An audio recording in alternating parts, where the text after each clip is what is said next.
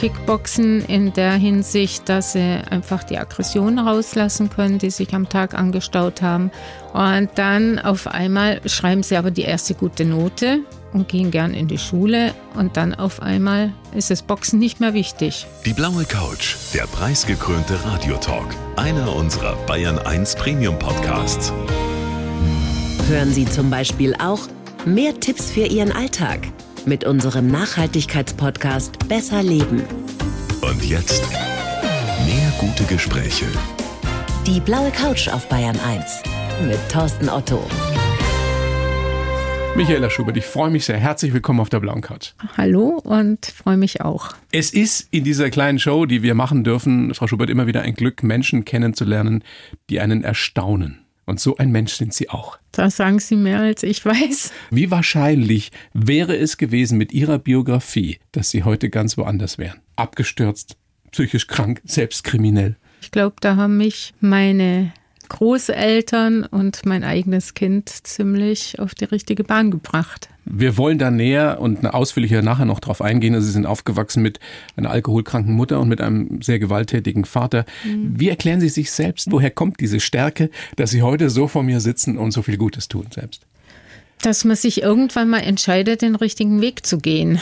Und das habe ich dann Gott sei Dank nach dem Ganzen gemacht, nachdem ich das alles überlebt habe, weil es war gar nicht lustig irgendwie. Und wie Sie schon gesagt haben, abrutschen ist manchmal leichter als aufzustehen. Sie sind einer dieser Menschen, die sich um das Wir in unserer Gesellschaft mhm. kümmern, um Kids, die aus schwierigen Verhältnissen kommen. Mhm. Und denen bieten Sie eben eine Perspektive mit Ihrer Initiative. Boxt euch durch. Was ist die Idee dahinter? Also für mich ist es ein großes Anliegen, die Kinder dort abzuholen, wo sie sind, weil die haben es alle nicht leicht in der jetzigen Zeit noch weniger. das sind je. Flüchtlingskinder, arme Kinder, Kinder aus prekären Verhältnissen. Genau. Die kommen nach der Schule, kriegen erstmal ein warmes Mittagessen, weil sie das nämlich meistens nicht haben. Also die gehen ohne Frühstück irgendwie in die Schule. Dann wird mit ihnen gelernt und Kickboxen gemacht. Kickboxen in der Hinsicht, dass sie einfach die Aggressionen rauslassen können, die sich am Tag angestaut haben. Und Mittagessen zum einen, dass sie erstmal was Warmes im Bauch haben und zum anderen, weil das auch ein ganz gutes Mittel ist, miteinander zu kommunizieren und über den Tag zu reden. Und auch über die politische Situation wird ganz viel geredet. Und zwischendrin dürfen sie dann lernen. Und dann auf einmal schreiben sie aber die erste gute Note und gehen gern in die Schule und dann auf einmal ist das Boxen nicht mehr wichtig. Aber das Boxen ist sozusagen erstmal der Aufhänger. Ja. Da haben sie alle Lust drauf, das genau. finden sie alle cool. Ihre Tochter macht das Training, ne? Die macht von Anfang an das Training.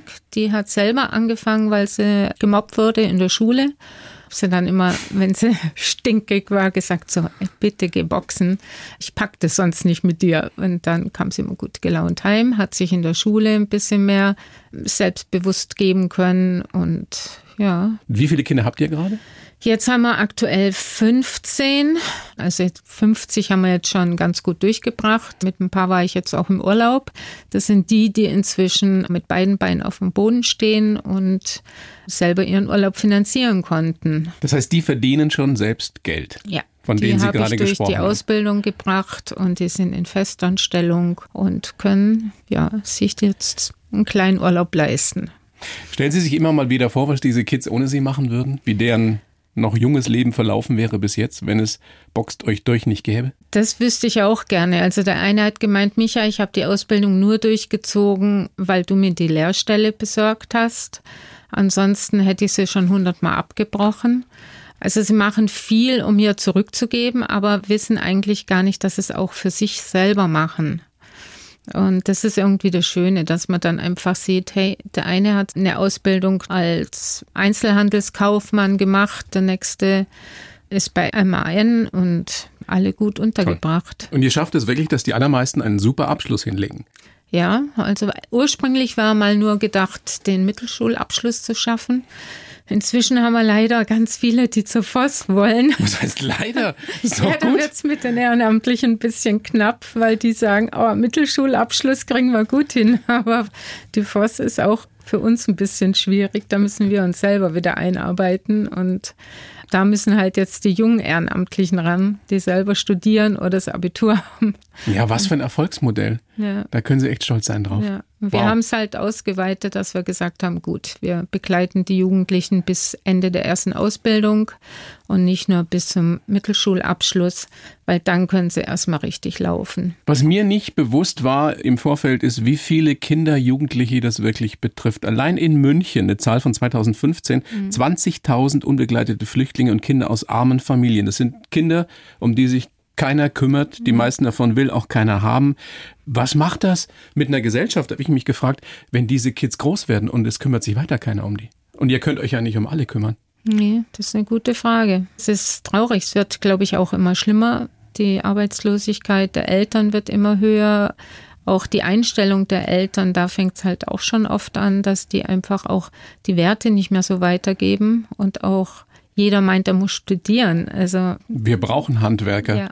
Handwerkerinnen. Und das versucht denen mal klar zu machen. Diese Kinder, wenn die groß werden, es ist ja im Endeffekt schon eine, ich will nicht sagen gleich kriminelle Laufbahn vorgezeichnet, aber es ist vorgezeichnet, dass sie kaum eine Perspektive im späteren Leben haben. Wenn es nicht Menschen gäbe wie Sie, die sich kümmern. Ja, ich denke, dass wir halt die Werte einfach auch vermitteln. Also wir haben ewig viele Diskussionen über die Zukunft und auch den in den Hintern zu treten und zu sagen, so, ihr macht eine Ausbildung, ihr müsst was lernen, weil es einfach zu einfach ist, dem nachzulaufen und zu sagen, ach ja, Hartz IV ist ja auch ganz cool irgendwie, warum soll ich dann arbeiten gehen?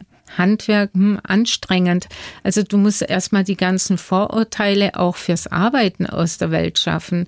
Also ich bin ja eigentlich Altenpflegerin ursprünglich. Und Erzieherin sind Sie auch? Und Erzieherin bin ich auch. Also Und Dekorateurin haben Sie, glaube ich, zuerst gelernt. Ne? Genau. Ne? Also ich sage dann auch immer, hey, ich habe drei Berufe. Und dann, hä, wie? Kann ja nicht sein. Wie schafft man das? Dann sage ich, ja, einfach Interesse und ein Ziel, was ich hatte. Und da wurde halt der Stein schon gelegt in meiner Kindheit, dass ich Krankenschwester werden wollte.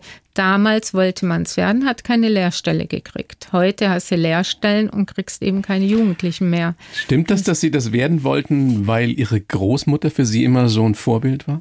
Die war für mich ein Riesenvorbild. Also sie wollte eigentlich Ärztin damals werden. Dann kam der Krieg und dann hat sie dann gesagt, gut, dann gehe ich und bin dann in Lazarett tätig und als Krankenschwester. Wow. Und ohne diese Großmutter, das können wir ja gleich auch noch ein bisschen näher mhm. besprechen, wären Sie heute sicherlich nicht der Mensch, der Sie sind. Wären Sie nicht da so. Nee, mit all der Liebe von ihr, die immer kam und gesagt haben, mach, was du willst. Wenn du Probleme hast, kommst du, ich fange dich auf. Und das da war eine Menge das. Probleme. Genau. Ist das toll, wenn man so einen Menschen, wenigstens einen solchen Menschen in seinem Leben hat? Ne? Ja, doch, da erinnert man sich eigentlich täglich dran an so einen Menschen. Das Wunderbare ist ja, dass Sie so viel zurückgeben, dass Sie dieser Mensch für ganz, ganz viele Kids schon waren und sind. Das stimmt. Ist Ihnen das bewusst überhaupt? Ich weiß es nicht. Ich glaube, ich habe ganz viel falsch gemacht in meinem Leben, weil wenn du so einen Weg wie ich habe, hast, dann tappst du ja doch immer wieder auch in die Fettnäpfchen rein und bist als Mutter nicht perfekt. Ach Gott, also wer ist das schon? Sie mir mal die eine Mutter, den einen Vater, der perfekt ist. Ja, das hat mir dann mein Sohn irgendwann geschrieben, habe ich gesagt, habe mich entschuldigt, da war er 30 und dann habe ich gesagt, so, tut mir leid, dass ich nicht immer alles gut gemacht habe weil er hat mit mir den ganzen Mist miterlebt, dann, wo ich mich entschieden habe, den richtigen Weg zu gehen. Das war wegen Weil Sie auch einen Sohn. Mann geheiratet haben, der auch gewalttätig war. Genau, das ist man gewohnt. Geschlagen zu werden ist man auch gewohnt und dann nimmt man das ja in Kauf. Aber was hat Ihr Sohn dann gesagt, geschrieben? Mein Sohn hat gesagt, Mama, du hast alles getan, was du machen konntest und es war gut so und er ist der Mensch, der er jetzt ist wegen mir. Und dann habe ich eigentlich nur noch geheult und habe mich bedankt für die Liebe, die er mir entgegenbringt. Und das Verhältnis, ich glaube, das kann keiner mehr auseinanderbringen. Wenn ich jetzt einen Hut auf hätte, würde ich ihn ziehen. Für ihn, Frau Schubert. Ich kann mir da vieles nur so annähernd vorstellen, was Sie alles erlebt und erlitten haben. Aber höchsten Respekt. Danke. Schön, dass Sie da sind. Hm. Ich schreibe für jeden Gast in meiner kleinen Show einen Lebenslauf. Mhm. Frau Schubert, das habe ich natürlich auch für Sie versucht würde Sie jetzt bitten, den vorzulesen. Oh Gott, da fange ich wahrscheinlich an zu weinen. Ich heiße Michaela Schubert und lebe meinen Traum. Mit unserem Boxprojekt helfen wir Kindern und Jugendlichen, um die sich sonst kaum einer kümmert. Wir essen, lernen und trainieren gemeinsam und machen die Kids stark für die Welt da draußen. Besonders geprägt hat mich meine schwierige Kindheit mit meinem gewalttätigen Vater. Gerettet haben mich meine liebevollen Großeltern und die ich niemals der Mensch wäre, der ich heute bin. Für meinen Sohn habe ich die wichtigste, schwierigste und beste Entscheidung meines Lebens getroffen.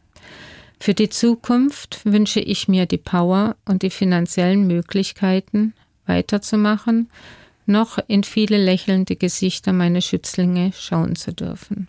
So, jetzt fange ich an zu zittern. Es ist irgendwie ein eigenes, artiges Gefühl, seine eigene Biografie ein Stück weit zu lesen.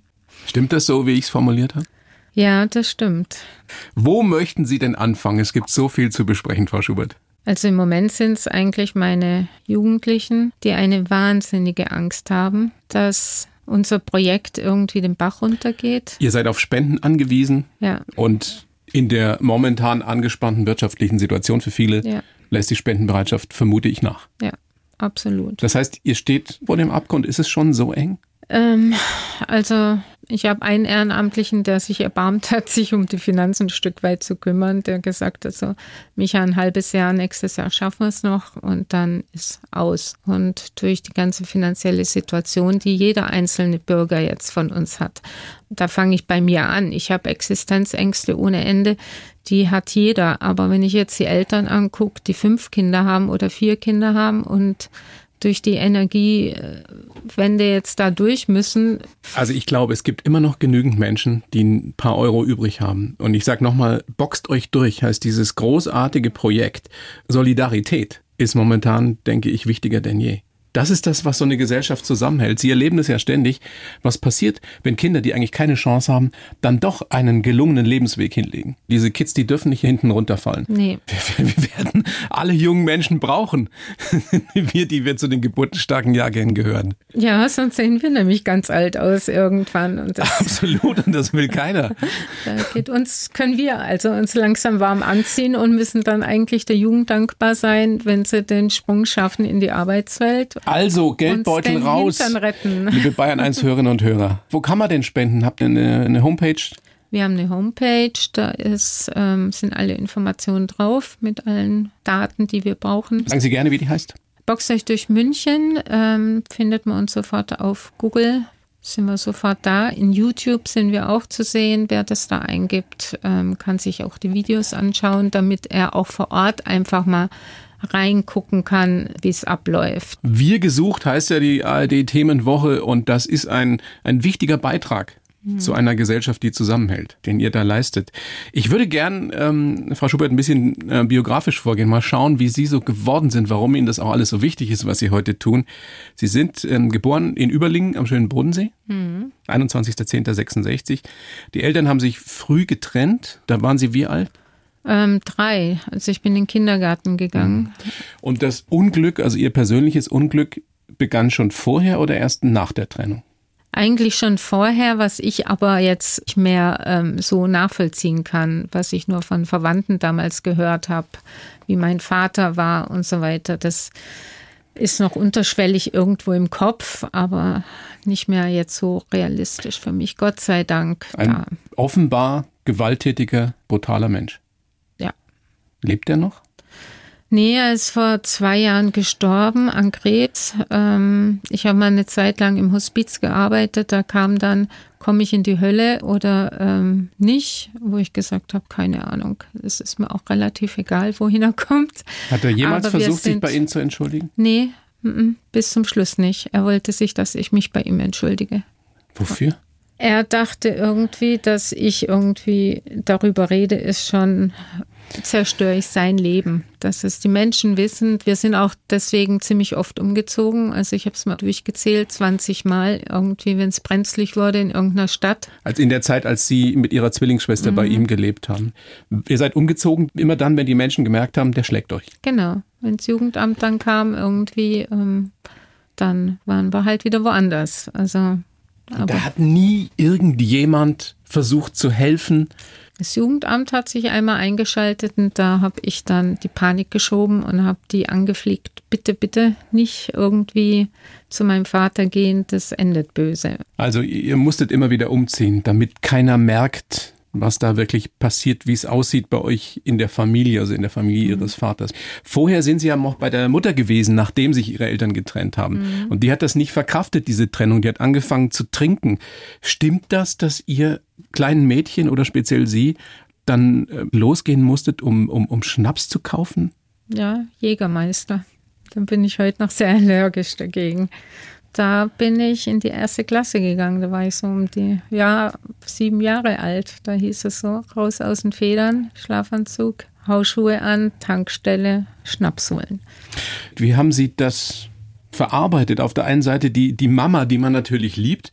Auf der anderen Seite haben Sie sicherlich gemerkt, da stimmt was nicht. Das, das tut uns nicht gut. Das ist eine Katastrophe. Für uns war es ein Stück weit normal. Also, dass kein Essen auf dem Tisch stand dass wir zu Nachbarn gegangen sind, die uns ab und zu mal was gegeben haben zum Essen, die aber damals auch den Mund gehalten haben natürlich. Wie das Jugendamt damals bei meiner Mutter draufkam, dass das Jugendamt irgendwann, die haben kontrolliert zwar, aber dann hieß es so, schnell die Aschenbecher weg, schnell die Schnapsflaschen weg. Die wurden halt dann geschwind im Kinderzimmerschrank. Hat kein Spielzeug mehr reingepasst, da waren nur Schnapsflaschen drin. Und dann hast du einfach die Rolle mitgespielt. Du wolltest ja deine Mutter schützen. Dazu kam ja offenbar auch noch, dass ihre Mutter dann auch wieder gewalttätige Freunde hatte. Ja, nicht nur ihr gegenüber, sondern auch mir gegenüber. Meine Schwester kam irgendwie immer davon mit dem blauen Auge, ich weiß nicht warum. Ähm, ich habe sie immer abgekriegt. Weil sie sich auch schon früh dazwischen geworfen haben. Wahrscheinlich, wenn ja. Übergriffig wurden gegenüber ihrer Mutter. Wahrscheinlich. Ein mutiges, trauriges kleines Mädchen. Ja, nachdenken tue ich heute noch nicht drüber, sonst fange ich, glaube ich, jetzt immer noch an zu weinen. Also ich habe das auch noch nie irgendwie so weggesteckt, auch jetzt nicht mit jemand Fremden wie Ihnen jetzt drüber geredet. Schwer. Mhm. Irgendwann hat sie das Jugendamt dann letztendlich doch gerettet. Ihr seid in ein, ein SOS-Kinderdorf gekommen. Mhm. Sie haben gesagt im Vorgespräch, das war die glücklichste Zeit meines, meines Lebens. Doch. Also die waren einfach wahnsinnig toll dort und ich sage immer, meinen ersten Käsekuchen habe ich dort gebacken zu meinem Geburtstag, als ich sieben wurde. Das war irgendwie eine Erinnerung, die einfach wunderschön war. Warum sind Sie dann doch wieder zu Ihrem Vater gekommen? Ähm, wir kamen erst zu unseren Großeltern am Bodensee, die ein Traum waren. Ja. Wussten die das denn, was euch angetan wurde vom Vater, von der Mutter? Die wussten das, ja. Also die von der Mutter, ähm, ich glaube, ich weiß bis heute nicht, wie das Jugendamt damals erfahren hat. Ich glaube über meinen Großvater, also den Vater meiner Mutter. Und die wussten das schon und sie hatten auch mit meinem Vater kein gutes Verhältnis. Aber wenn die Stadt dann irgendwann mal sagt oder das Jugendamt, ja, die dürfen jetzt rein rechtlich zum Vater und er. Ja, das Sorgerecht gekriegt. Genau, damals musste man ja noch wieder heiraten und dann hat er halt sich eine nette Frau gesucht, die ihn geheiratet hat und somit das Sorgerecht bekommen, ja. Und dann ging's richtig schlimm, ja. Da waren Sie sieben. Ja. Und immer wieder umgezogen, haben das ja vorhin schon erzählt. Ja. Es ist unvorstellbar dass Sie heute hier so sitzen, Frau Schubert. Ja, doch. Sie haben dann so früh wie es irgendwie ging eine Lehre gemacht als Dekorateurin. Mhm. Ja, ich wollte weg. Also es war von meinem Vater, der gesagt hat, so oh, mach die Ausbildung zur Schreinerin. Wenn du nicht als Krankenschwester jetzt die Ausbildung machen kannst, dann wäre ich ja im Ort, im Dorf geblieben. Hätte ich auch gerne gemacht, aber ich wollte einfach weg. Und dann habe ich eben die Ausbildung zur Dekorateurin angefangen, weil Mode auch irgendwie was war, was mir Spaß gemacht hat und Kunst. Also mich hat auch, ehrlich gesagt, Gitarre spielen, Musik hat mich auch ziemlich gut über Wasser gehalten, wo ich niemand mehr hatte. Also wo ich durfte mit meiner Mutter nicht telefonieren, die Großeltern starben dann auch. Und dann war einfach nur noch die Musik für mich da und meine Gitarre. Und es ging ja so weiter. Sie haben ja dann relativ früh geheiratet mhm. und sind auch mal wieder an einen Mann geraten, der ähnlich war wie ihr Vater. Ja. Man hat doch da, stelle ich mir jetzt ganz, ganz leinhaft vor, ein Radar dafür und denkt sich, irgendwas stimmt mit dem nicht. Also Finger weg. Ja, witzigerweise hat mein Vater mich vor ihm gewarnt und gesagt, äh, heirate nicht. Ich habe es dann, glaube ich, ein Stück weit aus Trotz getan, um meinem Vater ins Haus zu wischen, keine Ahnung.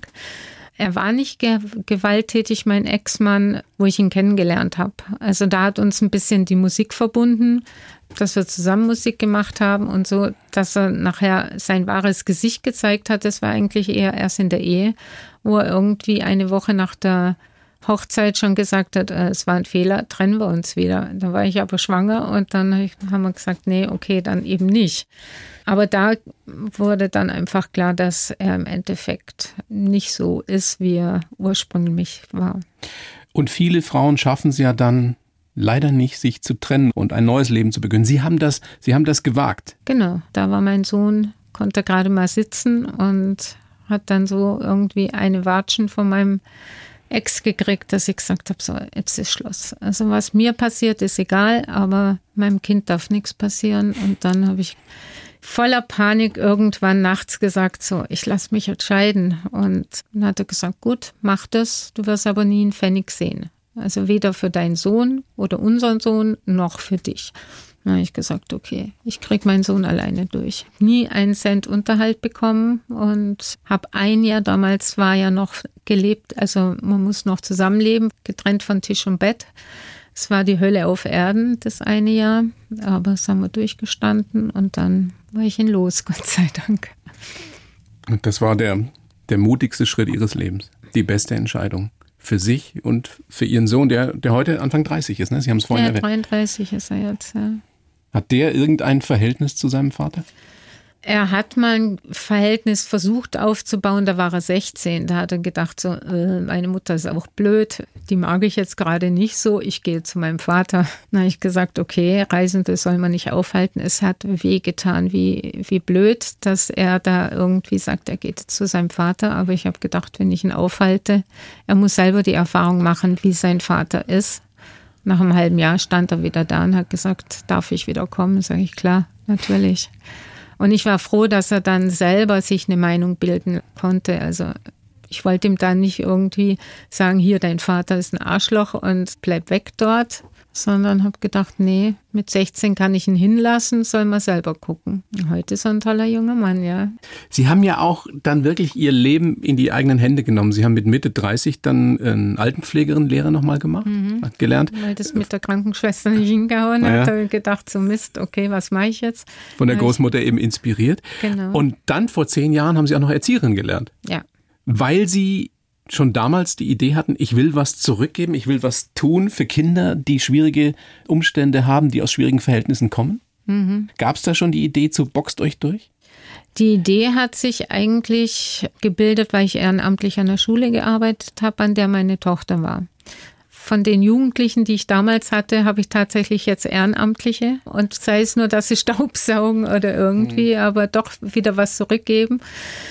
Ich habe einfach gesehen, dass man in der Schulzeit, da hatten sie bis um vier Schule, du hast mit denen zwar in der Schule versucht zu lernen, aber die Kinder waren eher immer auf der Flucht weg von der Schule. Und habe dann gemerkt, so ich kann nichts ändern, wenn ich nicht die Ausbildung habe. Also muss ich irgendwie gucken, dass ich noch extern die Ausbildung zur Erzieherin mache. Und habe dann quasi in einem Jahr ähm, den Schulstoff von drei Jahren gelernt, habe dann den Abschluss gemacht, habe dann noch mein Anerkennungspraktikum in der Schule gemacht. Und da waren Sie nun auch nicht mehr 19. Nee, war ich schon ein Da lernt es ja nicht ganz so leicht, ne? Nee, das war die Hölle. Also es war schon dann 21 Prüfungen, ich weiß nicht mehr. Oder Wie stolz waren Sie, 18. als Sie es geschafft hatten? Ich habe das lange nicht realisiert, dass ich das geschafft habe, weil der Notendurchschnitt nicht so perfekt war, wie ich ihn gerne gehabt hätte. Also ich hatte eine 3 und in Geschichte und das war so schlimm. Ich war da irgendwie, Mein Gott, Sie haben es geschafft. ja, ich unter diesen Umständen. Gesagt. Und Sie haben jetzt mit Ihrem Verein mit Boxt euch durch wie vielen Kids geholfen? Wie viele sind das insgesamt? bestimmt 50. Also ich habe Wow. irgendwann mal aufgehört zu zählen und bin immer selber, wenn ich mal anfange zu zählen, überrascht, dass es doch so viel sind. Also es ist ja das Schöne, dass sie ja wiederum ihren Freunden irgendwie auch wieder das vermitteln, was sie bei uns lernen. Und so zieht es ja doch ein bisschen weitere Kreise. Also es bleibt ja nicht bei diesen paar 50, sondern es geht ja raus in die, Die sind Multiplikatoren. genau. Ja. Nochmal, also, ihr esst mit den, mit den Kids, Mhm. ihr lernt mit den Kids und sie können sich abreagieren beim Kickboxen. Mhm. Tolle Kombi. Und fast alle oder alle machen einen super Abschluss dann danach. Ausgezeichnetes Projekt unter anderem von Angela Merkel. Ja, stimmt. Da war ich ganz stolz. Sie ist eine tolle Frau. Zwei tolle Frauen zusammen. Mhm. Frau Schubert, jetzt würde mich noch interessieren, wenn Sie gewusst hätten, wie schwierig das ist, so ein Projekt nicht nur auf die Beine zu stellen, sondern am Laufen zu halten. Würden Sie es nochmal tun, angesichts der finanziellen Probleme, die ihr da habt, dass die Leute immer weniger spenden?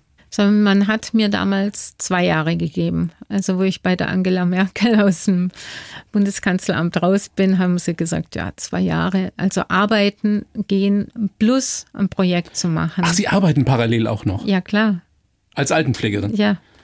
Das heißt, Sie haben zwei Fulltime-Jobs? Ja, also vormittags bin ich in der Altenpflege, manchmal wie Doppelschicht, dann gehe ich geschwind in meine Organisation, gehe dann wieder in die Spätschicht und ja, am Wochenende und so feiertags arbeite ich halt. Ich muss ja irgendwo mein Geld herkriegen. Von Spendengeldern kann ich nicht leben. Ja, Spenden sind herzlichst willkommen. Mhm. Boxt euch durch, findet man sofort. Tolle Geschichte. Ähm, was ist die Anerkennung, die Sie kriegen? Wie reagieren die Kids? Ich habe in den Lebenslauf reingeschrieben, das Lächeln der Kinder. Ist es das? Ja, das reicht schon. Also manchmal, wenn eine WhatsApp kommt von einem Jugendlichen, äh, Mama, ist die Soße schon fertig fürs Mittagessen, dann stehe ich da und denke so, hä? ja. Sie sind die das Mama. reicht. Ja, für viele. Krasse Geschichte und größten Respekt, was Sie daraus gemacht haben. Mhm. Dieses Projekt ist unbedingt unterstützenswert, boxt euch durch. Wir suchen das Wir, da ist es, im Kleinen, ja, was heißt im Kleinen, auch schon im Größeren. Und das hält die Gesellschaft wirklich zusammen. Menschen wie Sie, die sich kümmern, um andere, die es selber nicht schaffen. Vielen herzlichen Dank. Ich bedanke mich, auch wenn jetzt meine Emotionen ziemlich am Kochen sind. In alle Richtungen. Alles Gute. Bleiben Sie gesund. Ja. Die Bayern 1 Premium Podcasts. Zu jeder Zeit, an jedem Ort. In der ARD Audiothek und auf bayern1.de. Bayern 1 gehört ins Leben.